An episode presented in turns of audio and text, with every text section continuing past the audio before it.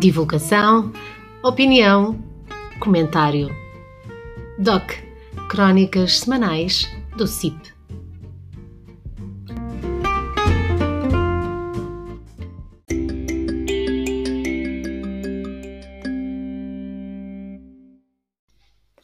Espaço de Opinião de Paulo Guinotte. O ano letivo que está a terminar foi marcado, a par da normalização da pandemia, pela inscrição de falta de professores no imaginário coletivo. O problema, sendo real, não tinha sido apresentado da forma mais correta para a opinião pública, seja quanto às origens ou às soluções para o resolver. Isto pode ser decisivo quando se tornar mais aberto o debate sobre essas soluções para um futuro mais ou menos próximo, pois parece existir uma agenda relativa à revisão dos concursos de recrutamento de professores, bem como das qualificações para a docência que assentam em argumentos falsos. Antes de mais, comecemos de forma breve pela origem do problema. A falta de professores não é de hoje, nem é algo imprevisível. Mesmo antes da pandemia, já se verificava a falta de docentes, em especial para substituições. Mas não só. Isso deveu-se ao modo como foi feita a gestão dos recursos humanos na educação durante os últimos 15 a 20 anos, menorizando e desgastando em excessos que estavam e estão na carreira e precarizando os que foram sendo chamados a suprir as necessidades temporárias. Para não se alongar a análise, vamos analisar apenas três momentos simbólicos da forma como os professores foram sempre menorizados e a profissão docente desvalorizada simbolicamente e proletarizada em termos materiais. Em 2007, o novo Estatuto da Carreira Docente, da Lavra de Maria de Lourdes Rodrigues, concretizou uma política de prolongamento da carreira, a criação dos novos escalões intermédios e de implementação de obstáculos à progressão, de início, a questão dos professores titulares e depois a permanência das cotas para acessos ao quinto e sétimo escalões, que, em conjunto com os dois congelamentos dessa mesma progressão, fez com que dezenas de milhares de professores vissem o seu horizonte profissional alongado mais de uma década, mesmo depois da recuperação de uma parte mínima desse tempo. Em 2014, a implementação por Nuno Crato da prova de avaliação de conhecimentos e capacidades, legislada, mas não aplicada desde 2007, criou uma desnecessária situação de conflito com os candidatos à docência ainda não vinculados.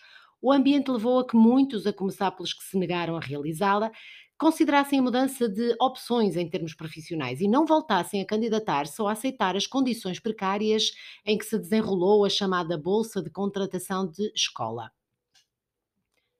Já com Tiago Brandão Rodrigues como ministro, mas por ação da secretária de Estado Alexandra Leitão, no verão de 2017, foram mudadas as regras do concurso de mobilidade interna, retirando do concurso aqueles horários que fossem considerados incompletos, porque, por exemplo, pudessem corresponder a uma ausência de longa duração de um docente com redução de horário letivo. O que implicou que milhares de professores que considerassem lesados pois esses horários só surgiriam a concurso mais tarde e permitiam as ultrapassagens em relação à lista ordenada original dos candidatos. Esta medida, combinada com as regras draconianas de contabilização das horas e dias de serviço, tornou ainda mais precárias as condições dos professores contratados e ainda menos atrativa a substituição dos docentes, com o ano letivo já iniciado, em especial quando isso implicava deslocações de centenas de quilómetros.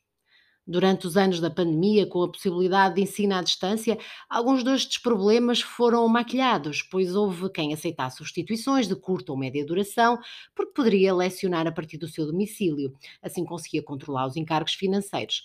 Logo que se voltou ao ensino presencial pleno, a situação criada até 2019 tornou-se mais dramática, até porque, como seria de prever facilmente, a classe docente envelheceu, foi atingida pela pandemia e muitas são as pessoas que ficaram com sequelas ou mais vulneráveis a outro tipo de doenças tornou-se claro que a racionalidade ou boa governância tinha ajudado a uma tempestade quase perfeita, na qual cada vez mais professores de carreira com necessidade baixa médica se juntou o desinteresse de muita gente qualificada profissionalmente para a docência de se deslocar diariamente dezenas de quilómetros, alugar um alojamento quando a deslocação era da ordem das centenas de quilómetros, porque isso pura e simplesmente nem sequer dava saldo positivo nas contas pessoais.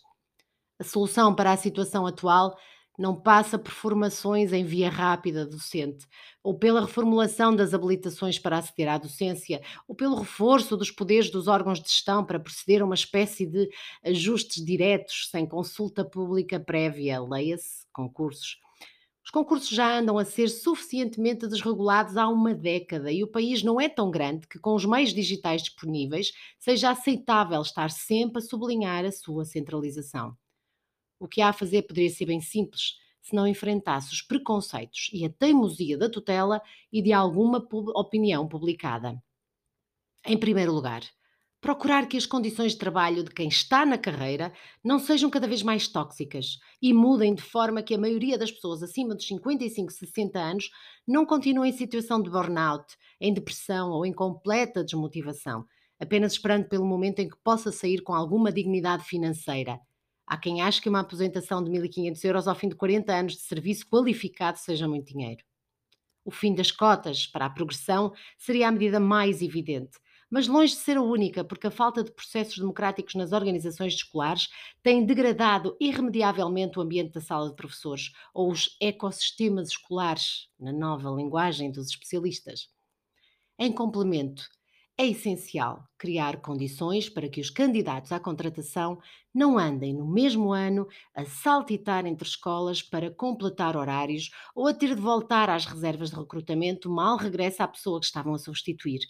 As poupanças do sistema que aliou a lógica do mais com menos, a Crato, à boa governança de Leitão, deu maus resultados. E há que o reconhecer e mudar o paradigma, como tanto agora se diz. Anunciam-se negociações para breve. É bom que as organizações sindicais se mostrem firmes perante as pressões, chantagens ou seduções e que não repitam erros do passado, porque a razão da sua existência é defender os que afirmam representar.